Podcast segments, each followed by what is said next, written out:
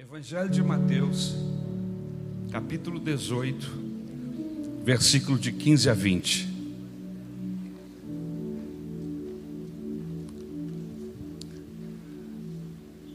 Evangelho de Mateus, capítulo 18, versículo de 15 a 20. O tema da mensagem é Aprenda a conviver com pessoas difíceis.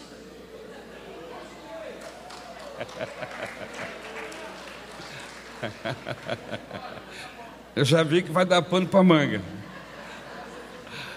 Aprenda a conviver com pessoas difíceis.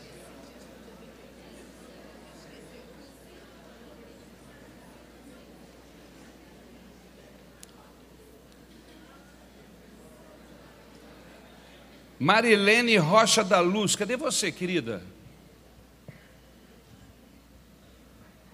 Aonde? Vem cá, Marilene, fique sentada aqui do lado da pastora, traz as suas coisas. Isso aqui já é uma, uma ação para que eu não esqueça. Amém? Nós vamos orar por você, ainda no final desta reunião. Amém, querida? É uma alegria ter você aqui conosco. Todos abriram, todos acharam o texto? Vamos ao texto. Mateus 18, de 15 em diante. Se o seu irmão pecar contra você, vá e a sós com ele, mostre-lhe o erro. Se ele ouvir, você ganhou o seu irmão. Mas se ele não ouvir, leve consigo mais um ou dois outros, de modo que qualquer acusação seja confirmada pelo depoimento de duas ou três testemunhas. Se ele se recusar a ouvi-los, conte à igreja.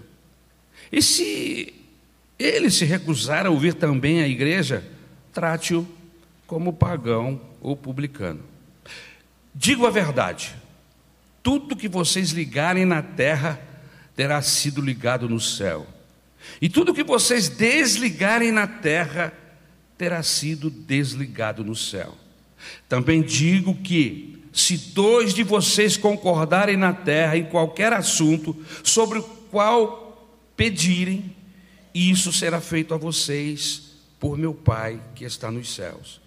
Pois onde se reunirem dois ou três em meu nome, ali eu estou no meio deles. Muito obrigado, meu Salvador, por esta palavra, pela tua palavra que sempre nos orienta que tem como objetivo nos moldar, nos transformar. Ajuda-nos esta manhã na transmissão da tua palavra. Capacita-nos com graça, com unção do teu Espírito Santo, mas também com temor no nosso coração. Rogamos estas bênçãos sobre nós, em nome de Jesus. Amém.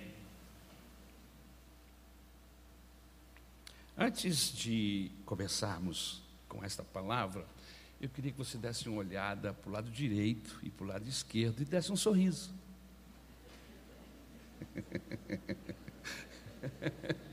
um sorriso assim, daquele sorriso assim, olha, tá tudo bem.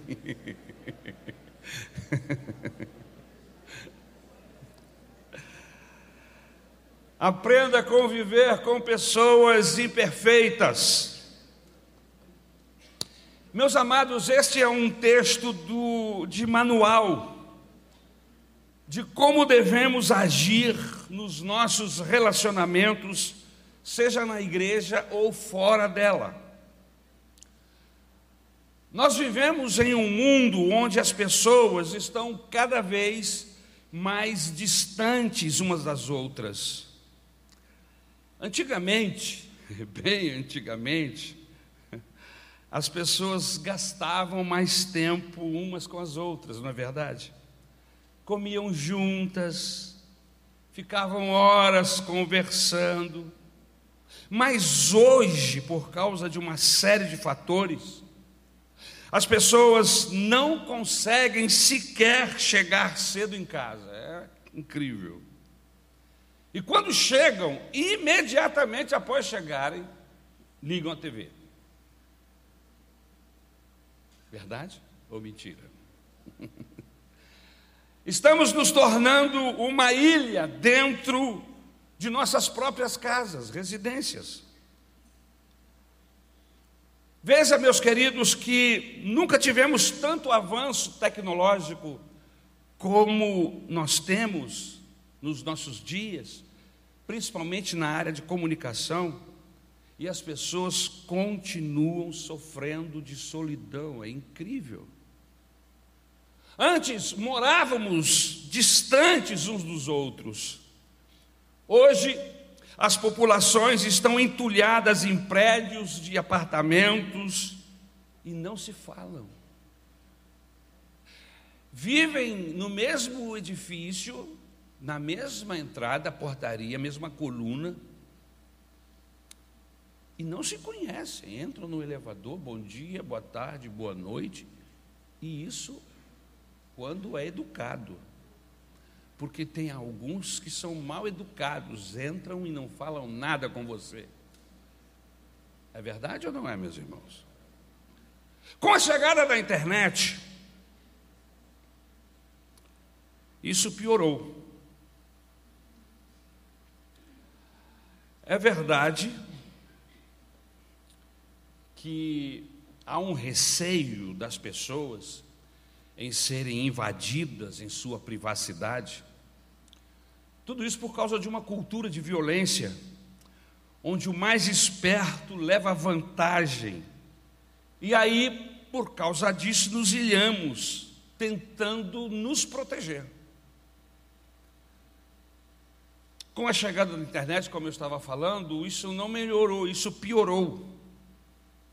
Porque as pessoas agora podem se esconder atrás de um personagem, um nome fictício, onde eu posso extravasar os meus bichos e não sou cobrado. E, infelizmente, é o que está acontecendo. Afinal de contas, ninguém me conhece mesmo, de fato. Um papo virtual é melhor do que um papo ao vivo. Antigamente havia uns lugares denominados clubes sociais, onde as pessoas iam para comer juntos, beber alguma coisa juntos, enfim, ficavam ali, estão falidos. E esse fenômeno, meus queridos, se vê também nas igrejas, infelizmente. As igrejas antigamente, elas eram lugares onde as famílias se reuniam, sonhávamos, comíamos juntos, chorávamos juntos, cantávamos e até mesmo nos acotovelávamos, mas continuávamos juntos. Mas hoje, meus queridos, o mundo não tem mais espaço para convivência comunitária. Hoje a gente entra na igreja e o máximo que acontece, a pedido do pastor, é nos cumprimentarmos e falarmos ao irmão que o amamos em Cristo Jesus, só em Jesus mesmo.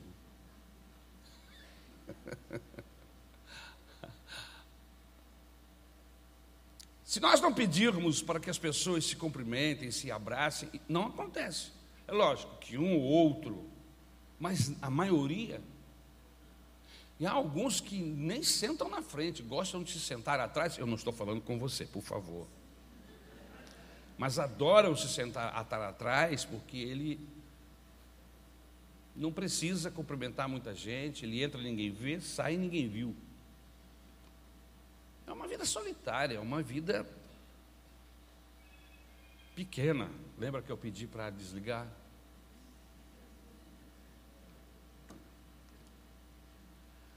Agora, há uma interpretação quando falamos eu te amo em Cristo Jesus. Parece que soa como uma desculpa. Olha, eu não te dou muita atenção. Olha, eu não sei o seu nome direito. Olha, eu não me preocupo com você, mas eu te amo em Cristo Jesus.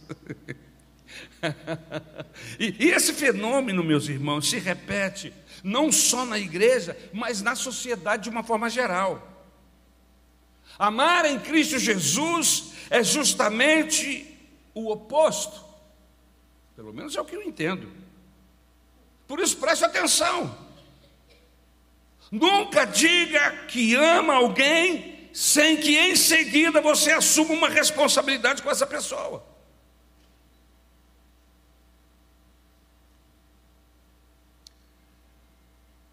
Eu disse uma vez que amava Isabel e continuo amando. Mas quando eu disse para ela a primeira vez que eu amava, em seguida eu disse: Vou me casar com você. Você está entendendo onde eu quero chegar? Não existe amor se não houver uma responsabilidade em seguida, uma palavra de responsabilidade, de cuidar e de tratar desse amor. Não importa se é um, um amor de um relacionamento interpessoal, de um relacionamento de amigos, ou conjugal. Por isso, esse texto tem muito a nos ensinar. E o contexto do texto é de um pressuposto de uma comunidade que ama, que quer ou se quer, que tem vínculos, vínculos fortes uns com os outros. A verdade é que nós vivemos em uma sociedade onde, se eu pisar no calo do outro, sou jogado para escanteio, quando não sou cancelado. Hoje em dia as pessoas são simplesmente canceladas. Agora, como é que eu cancelo alguém na igreja, irmão? Me diz, me explica isso. Alguém que convive e lê a Bíblia e se relaciona com Deus como é que cancela alguém? Não existe como fazer isso se eu levo o Evangelho de maneira correta, a sério. Algumas igrejas, se eu não fizer aquilo que é preciso fazer, eu sou convidado a ir embora. Agora, o interessante é que Jesus parte do princípio que nós estamos convivendo com pessoas que gostamos ou não. E que isso vai ser importante para quê, pastor? Para o meu crescimento. No pensamento de Jesus, ser perturbado pelo chato vai ser bom para mim e para você. Esse convívio de igreja, aço afiando aço, ou ferro afiando ferro, melhor aço, né? Isso é igreja. Abrir mão desse convívio deixa de ser igreja. Igreja é assim, a gente lidar com o outro, amá-lo, perdoá-lo, amar, se amado e ser perdoado, isso é igreja, isso é família. Mas nós queremos, às vezes, uma igreja de gente mais ou menos parecida conosco. É.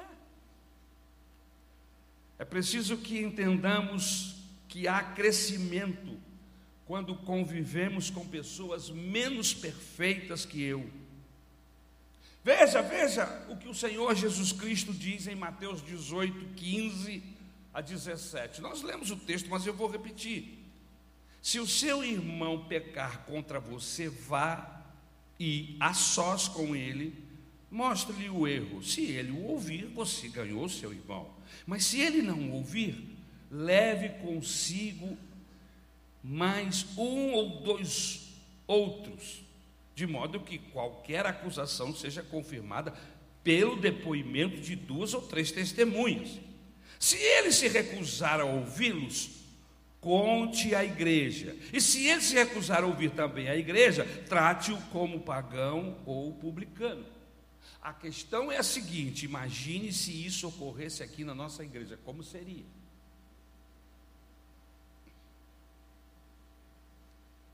Verdade é que ninguém, nem você, nem eu, nenhum de nós gostamos de sermos confrontados.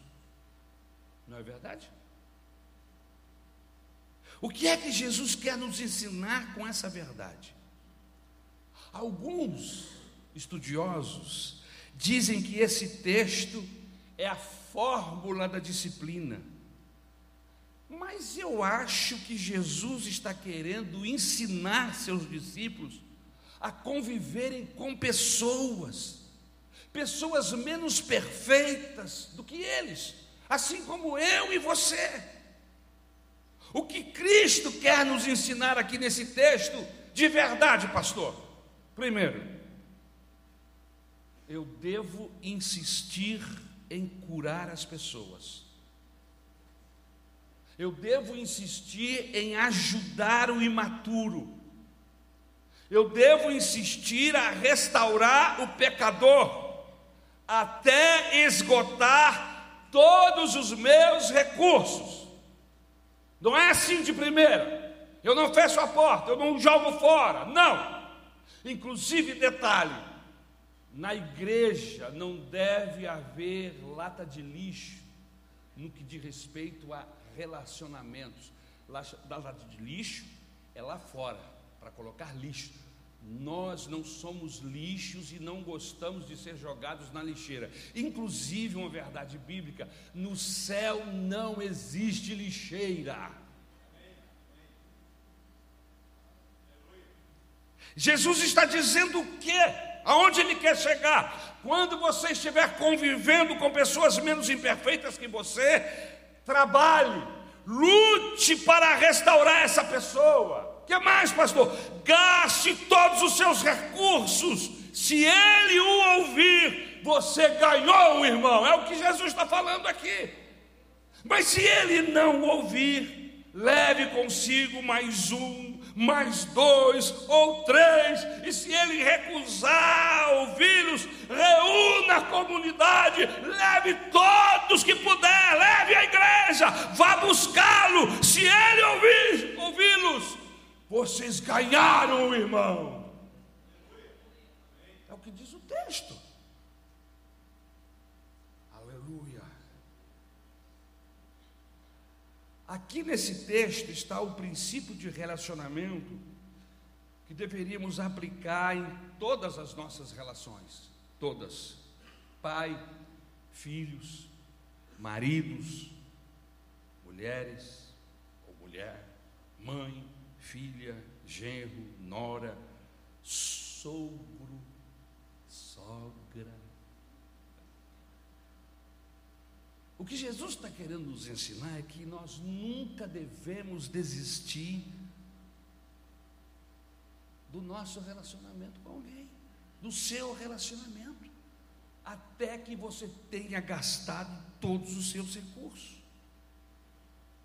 Dar as costas para as pessoas que nos rejeitam é a solução mais fácil. E é isto que é praticado pela sociedade atual. É isso que ela nos ensina. Mas nós não estamos aqui para aprender com essa sociedade, porque eles não têm nada para nos ensinar. Quer ser meu amigo? Ótimo. Não quer? Vá catar coquinho. Para não dizer uma palavra pior. Quer ser meu amigo? Ótimo, não quer, dane-se.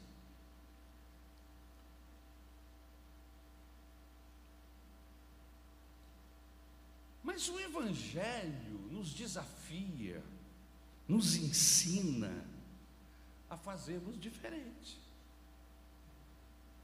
Eu, eu já vi você também já viu casamentos acabarem da forma mais boba. Você não quer? Não. Então, dane-se. E a pessoa vai embora. Essa atitude, meu querido, minha querida, pode resolver meu problema de convivência, mas não me ajudará como pessoa. Eu não vou crescer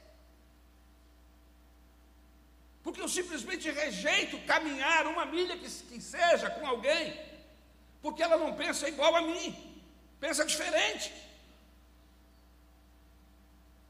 E eu lamento que muitos pais esta manhã, filhos, estão fora por causa desse bendito Enem. Porque seria importante estar aqui para ouvir isso. atitude pode resolver essa atitude de ir embora, de não ir adiante, de cortar o relacionamento, pode resolver um problema de convivência. Não quero, não quero. Mas como pessoa você não cresce. Você pode ir até para outra igreja, porque inclusive isto faz parte do processo. Não quero ficar mais aqui, quero ir para outra igreja. Você, inclusive, pode decidir partir para outro casamento. Você pode criar novas amizades, mas isso, volto a repetir, não vai resolver o seu problema. Porque você fugiu, porque você se ausentou. A solução não é dar as costas e deixar o problema para trás, mas a solução é aprender a conviver com a dificuldade. Nós precisamos nos lembrar que Jesus disse: não desista de um relacionamento até que você esgote o último de todos os seus recursos. Muitos me dizem assim, pastor, vou deixar o meu marido, vou acabar com o meu casamento, está muito mal. A pergunta que Jesus tem para nós é a seguinte: você já gastou todos os seus recursos no seu casamento? Não? Então, use e volte à carga. Não é simplesmente assim, eu desisto e parto para outra. Não. Isso não é coisa de cristão, de gente que ama Jesus e que quer abraçar o Evangelho. Isso é coisa de religioso, que é frequentador de igreja. Gente que leva Jesus a sério, ele volta à carga, ele não desiste. Irmãos, o casamento pode até acabar, mas eu quero ouvir você dizendo, pastor, eu gastei todos os meus recursos e não deu. Infelizmente não deu.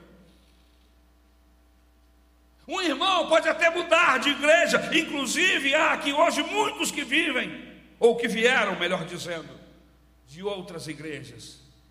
Mas o que eu não aceito é que você saia dessa igreja para lá, ou de lá para cá, sem que tenha esgotado todos os seus recursos para ficar, estabelecer relacionamentos.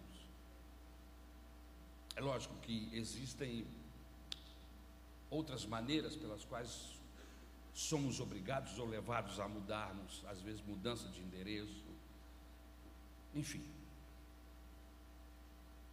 Teu irmão pecou contra você, não desista dele. Leve um ou dois, ou toda a comunidade. Se mesmo assim ele se recusar a ouvi-los, então só então o exclua da comunidade. Só então.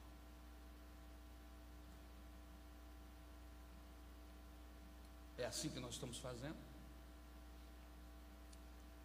Ou a gente desiste com a maior facilidade? A segunda coisa que Jesus quer nos ensinar nesse texto é a seguinte: a melhor arma para vencer a maldade, a imperfeição, a imaturidade, não é o desdém, mas um amor teimoso. Olha aqui, que especial esse texto da Bíblia. Muitas e muitas vezes nós queremos vencer com a arma do desdém e pensamos que isso vai curar o outro. Alguns chegam a dizer assim: desprezo. É desprezo que mata cachorro. Já ouviu isso?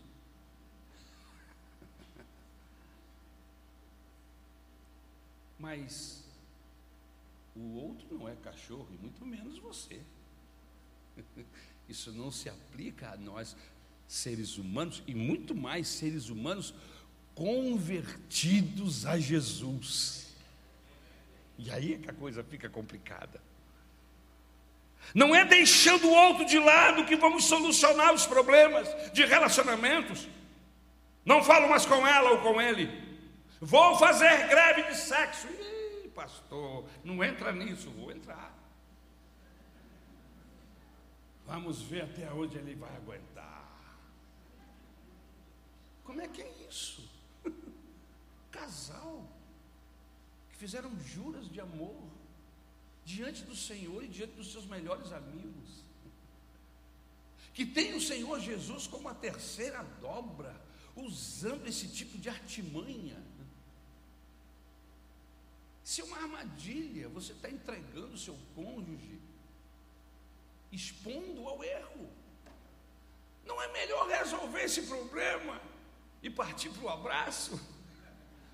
Não é melhor perdoar, ser perdoado, conversar como duas pessoas adultas, como duas pessoas seguidoras de Jesus, cujo amor no coração, o compromisso com Deus está acima de qualquer sentimento menor. Lógico que eu não estou falando de agressão física. Mas por que, pastor? Quando tem agressão física é para agir assim? Não. Mas a agressão física é algo muito sério é crime. E eu preciso pontuar isso. O nível de perdão é outro. Porque é crime. Ninguém pode atirar nada um no outro. Ninguém pode enforcar. Inclusive está na moda hoje enforcar pessoas, né? Qualquer coisa você já voa no pescoço, cara. Eu vejo isso no futebol, fico falando, meu Deus, dá vontade de rir, é lógico. Vou repetir, essa é a forma mais rápida de se livrar do problema, mas você não ganha ninguém. Marido, você quer ganhar seu casamento de volta? Para ganhar uma pessoa, você tem que ter um amor teimoso, perseverante. A melhor maneira de você ganhar o imperfeito é você continuar andando com Ele, retribuindo a maldade que Ele faz com gestos de reconciliação. Não pague o mal com o mal, mas pague o mal com o bem. Aleluia! O texto bíblico diz que a palavra dura suscita ira, mas a palavra branda desvia o furor. Quando você ganha uma bofetada e devolve com um gesto de carinho, a Bíblia diz que você está juntando brasas vivas sobre a cabeça do outro. Quantas vezes, por causa de uma palavra dura, se inicia uma briga? Se você tivesse mudado aquela palavra, aquele adjetivo, que foi duro, que foi cruel, o final com certeza teria sido outro. A melhor maneira de você vencer é insistir em amar, aleluia. Como foi que Deus nos atraiu? Nos amando teimosamente, irmãos. Você já sabe que eu fui bandido. bandido está aqui dentro. De vez em quando ele quer surgir. Ele quer descer da cruz. Eu, eu, eu, eu larguei o martelo com um cravo nele na cruz. Mas de vez em quando eu, eu vejo ele descendo da cruz. Eu digo, volta para lá, miserável. Porque se eu deixar, ele desce da cruz, irmão, e apronta. E Jesus sabe disso, e Deus sabe disso. Mas Ele me ama teimosamente, porque Ele não desiste de mim. Ele não desiste de você, Ele sabe dos seus erros, dos seus fracassos, das nossas dificuldades, mas Ele continua nos amando teimosamente contra essas circunstâncias, aleluia, e dizendo: Vamos, eu te ajudo, eu posso transformar você, eu não vou desistir de você.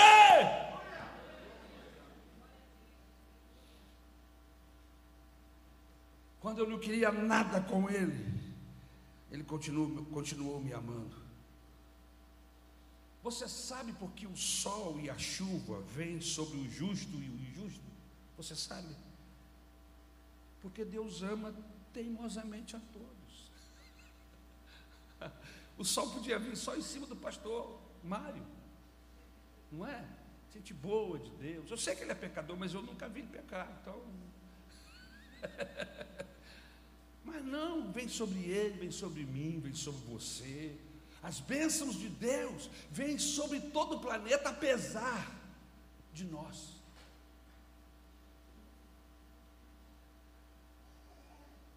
A melhor maneira de ganharmos as pessoas para Cristo não é jogando maldição sobre elas. O Senhor Jesus Cristo, em suas caminhadas pelas terras de Jerusalém, certa feita encontrou resistência para passar por Samaria. Os filhos de Bonerges, filhos de trovão, do trovão, como eram conhecidos por sua braveza, eu acho que eles eram filhos de espanhol, né? porque diz que filho de espanhol também é assim, né? pelo menos é o que diz. Eu sou filho de espanhol, eu te dei sabão. Já vi isso, já ouvi, já ouviu? eu tenho medo de filho de espanhol, tem algum filho de espanhol aí? Senhor tem sangue quente. Eu via isso muitas vezes quando eu era criança, em brigas de vizinhos, enfim. Tiago e João quando encontraram resistências dos samaritanos, eles olharam para Jesus e disseram aí: Olha, eu tive uma boa ideia. Vamos orar e pedirmos a Deus que mande fogo do céu e consuma essa raça de samaritano. Jesus olhou para eles assim, só não se benzeu, irmão, porque ele não tinha passado pela cruz ainda.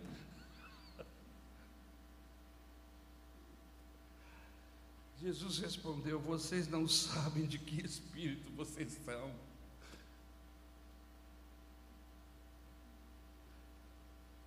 Vocês não sabem de que espírito vocês são. Vocês não sabem de que espírito vocês são. A melhor maneira de se ganhar os samaritanos não é jogando maldição sobre eles, não é cuspindo ódio sobre as pessoas. Como é que nós ganhamos as pessoas? Sendo perseverantes no amor. O amor é a força mais poderosa do universo. Romanos capítulo 2, versículo 4 diz: É a bondade de Deus que nos leva ao arrependimento. E eu começo a terminar. Terceiro lugar, como aprender a conviver com pessoas imperfeitas, pastor? Ao lidar com elas, com essas pessoas, no relacionamento interpessoal, nunca tenha um juízo sumário. Como lidar com pessoas imperfeitas? Ao lidar com essas pessoas, no relacionamento interpessoal, nunca tenha um juízo sumário. O que isto quer dizer, pastor?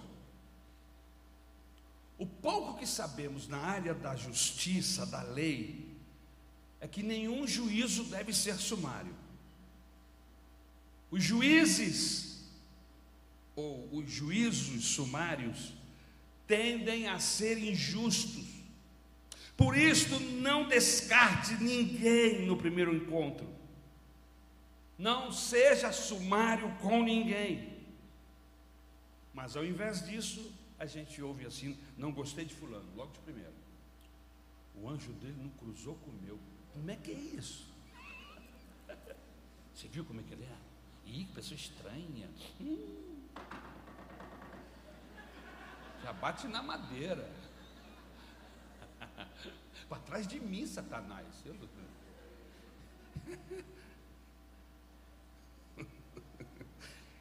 Agora, isso tem a ver com a gente, irmãos? Esse tipo de, de, de, comportamento, não vou nem falar da frase, mas esse tipo de comportamento tem a ver com você, comigo, nós que somos desafiados pelo Evangelho a vivermos uma vida elevada, de valores elevados.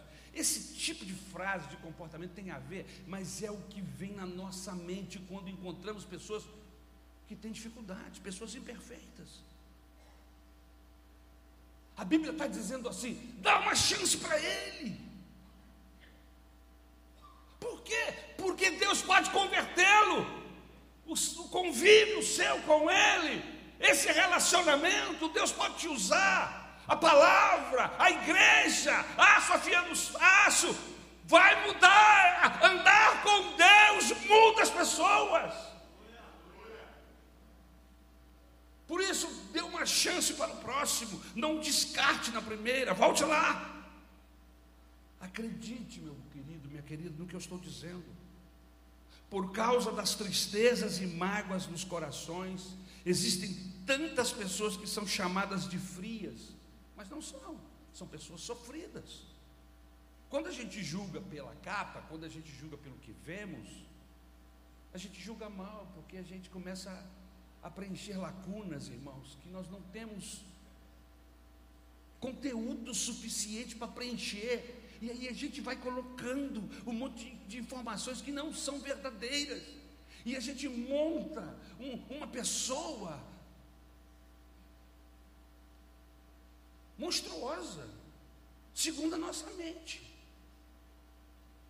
Às vezes, um grande amor frustrado faz com que a pessoa reaja da forma como ela está reagindo. Às vezes, um trauma e isso acaba desabrochando em outras áreas, vindo com isso os desequilíbrios. Por isso que é muito importante nós nos conhecermos, sabermos da história um do outro. Por quê?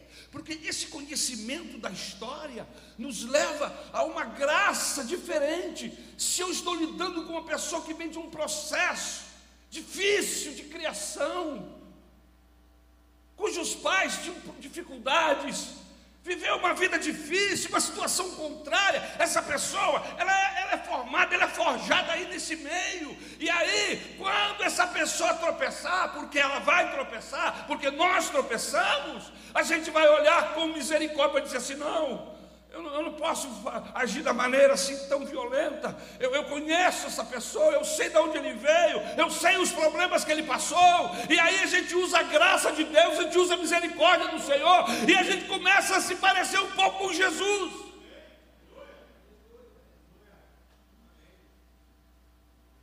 Então vamos, através do nosso amor e carinho, fazer com que as pessoas possam dar.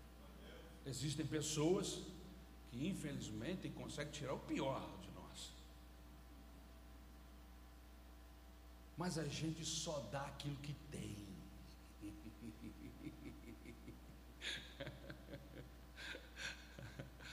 Sabe de quem é essa frase? Me esqueci o nome dela. Eu vou lembrar. Uma senhora que não tinha lá uma vida muito equilibrada, faz parte da nossa história, história do Brasil. Uma vez mandaram para ela uma bandeja, parecia uma forma de bolo de prata linda. E ela ficou tão feliz em receber, só que quando ela abriu estava cheio de fezes. E aí ela olhou e disse essa as pessoas só dão aquilo que tem. Isso não pode caber para nós, irmãos. Eu não posso ter o meu coração cheio de fezes. Inclusive, a palavra enfesado tem a ver com fezes. Uma pessoa que está enfesada é uma expressão antiga, que talvez não seja usada tão popularmente como era na nossa época. Ih, fulano está enfesado, ou seja, está zangado, está brabo. Cheio de fezes.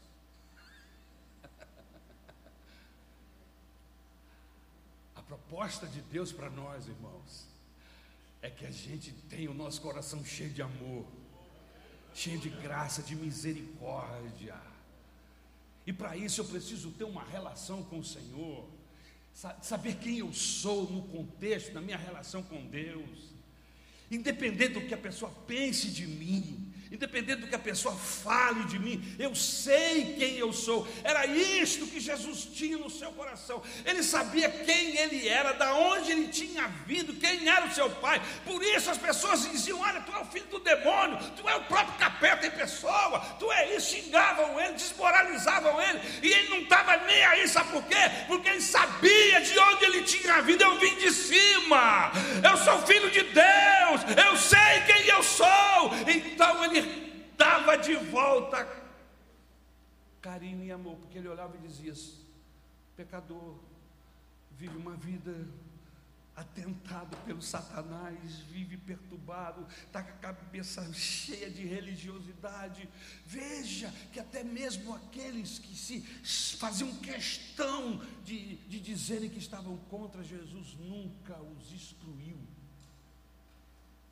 Mesmo nos momentos de exortá-los, sempre havia uma porta para que, se eles quisessem, ele estava aberto. Aleluia.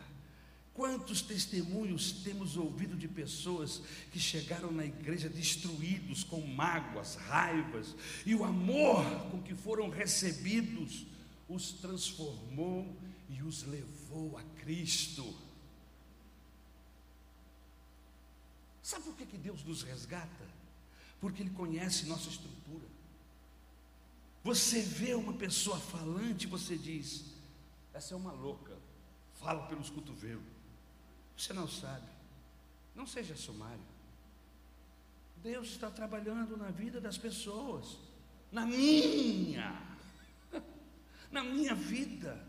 Por isso, não rotule, rotule as pessoas. Não tenha um julgamento sumário.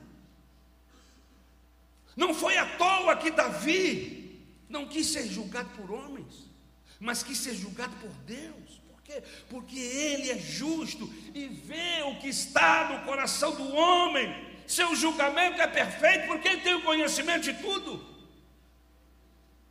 E eu termino com o quarto ponto. Aprenda a conviver com os imperfeitos. Como? Quando? Quando estivermos lidando com gente, devemos nos lembrar que tudo que fizermos afetará os céus. Olha que importante. Quando estivermos lidando com gente, precisamos saber, lembrar que tudo que fizermos afetará os céus.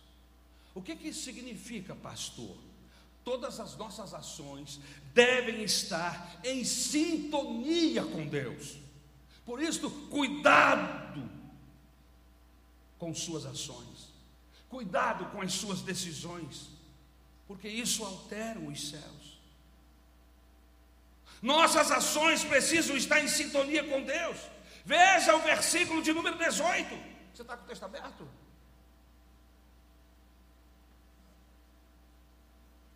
Achou? Digo a verdade.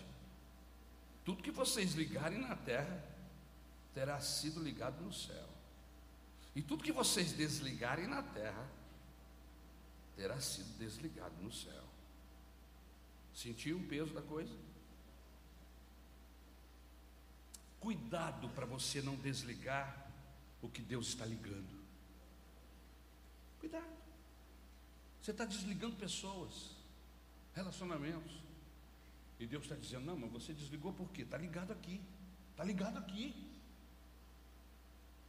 Então, cuidados, suas decisões alteram os céus, nossas ações precisam estar em sintonia, em sintonia com Deus. Cuidado para você não desligar o que Deus ligou, ou ligar o que Deus já desligou. Porque tem a contrapartida da coisa. Deus já desligou, mas você continua querendo ligar, não adianta. Se está desligado lá em cima, não é você que vai ligar aqui embaixo. Nunca devemos nos desligar de gente, por mais duro que seja viver só. Viver só nunca é a melhor opção, principalmente na igreja, irmãos. Igreja é lugar de comunhão. De relacionamentos. Eu fiz uma viagem curta de um dia com um grupo de seminário aqui da igreja, alguns irmãos. Que dia especial! Um dia só. E eu falei assim: como tem gente boa na igreja? que bacana! Um relacionamento, a gente riu, contou caso, brincou. Porque geralmente aqui na igreja, irmão, a gente está em cima do púlpito, às vezes a gente passa uma imagem assim de durão sem ser, né? Não, pastor tem que tomar cuidado com ele.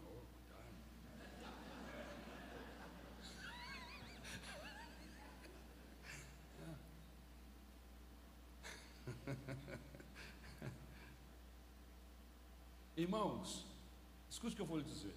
Deus estaria sozinho se amasse apenas os perfeitos.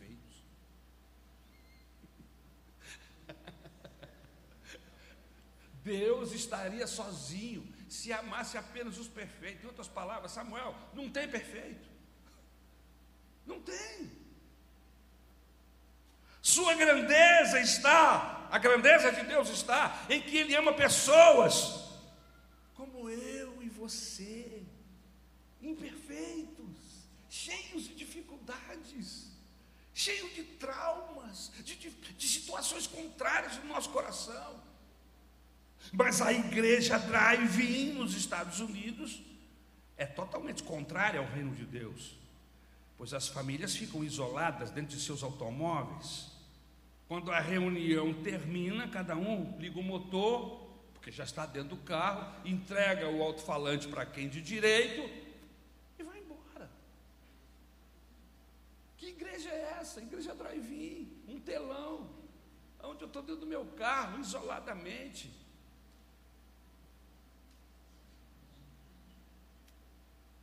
Igreja é uma grande ideia de Deus.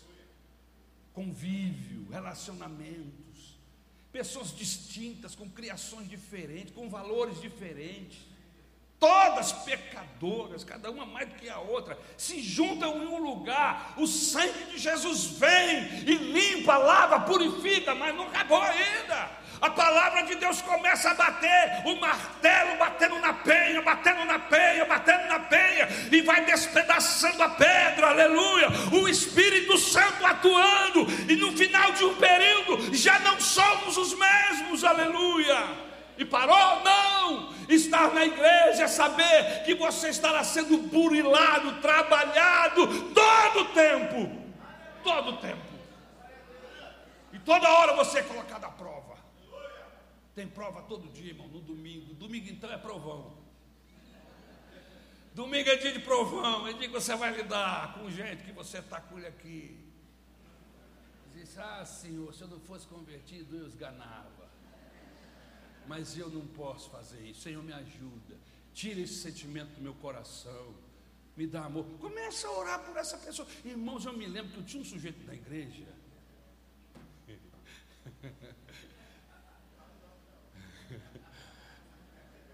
que se eu me colocasse sozinho dentro de um lugar assim, meu irmão, como é que o pastor falou mesmo? Eu encheu de murro. Boxe murro, como diz aí um desses videozinhos de internet. Botar a família toda assim no final do ano dentro de um galpão todo mundo se pegar ali dentro. O que aconteceu lá dentro, fica lá dentro. Come lá dentro. Bate, apanha, mas depois sai de lá tudo amigo. É isso? Isso não dá resultado, irmão. Isso vai gerar mais ódio, porque vai ter alguém que vai apanhar mais. Isso não dá resultado, irmão. E precisa mudar nossa cabeça. Reino de Deus é diferente. Reino de Deus são famílias juntas, não dentro de automóveis, nem, não dentro de suas cúpulas. Não. Essa igreja drive é contrária ao reino de Deus. Ficar em casa onde as pessoas não comungam é totalmente contrário aos princípios bíblicos de igreja. Aguento mais igreja e instituição. Então, para mim funcionar, eu tenho que ser instituição. Porque eu tenho que construir, eu tenho que pagar água, eu tenho que pagar a luz, tem que virar instituição, não tem jeito. Mas eu não posso transformar a igreja em uma instituição fria. Ela é instituição por força da lei. Mas aqui, meu irmão, aqui tem que comandar, tem que fluir o amor, a graça de Deus. Bendito seja o nome de Jesus.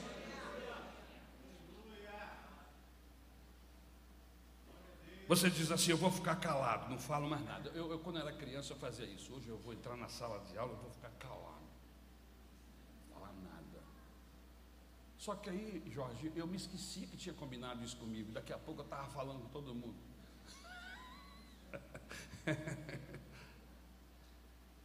Querido, isso não é reino de Deus, isso não é evangelho.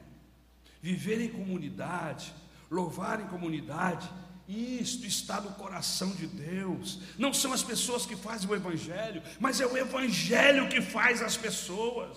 Nosso papel como cristão não é vender um produto religioso, mas sim uma oportunidade dar uma oportunidade de crescermos como pessoa.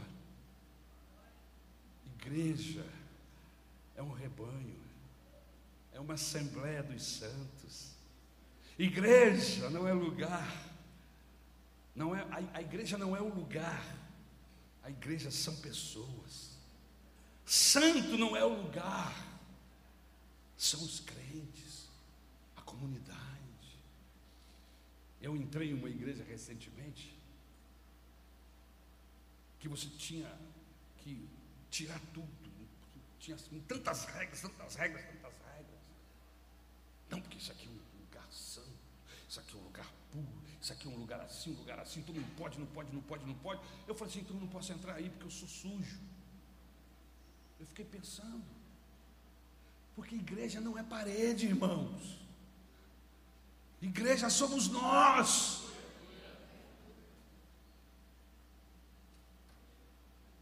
Vós sois o templo onde habita Deus. Então a gente precisa entender isso. Nós temos que ser santos e não santificar o lugar. Não estou dizendo com isso que isso aqui vai virar uma bagunça, uma zorra, não. Mas eu preciso zelar do templo que eu sou. E é nesse ambiente de gente que chora, gente que ri, gente que tem raiva, gente que tem amor, é nesse ambiente que o Espírito Santo trabalha e faz com que a igreja cresça, aleluia. E isso acontece aqui na comunidade de Deus, que nós vamos ter a oportunidade de crescer como pessoa em Deus. A igreja é a comunidade viva do Deus vivo.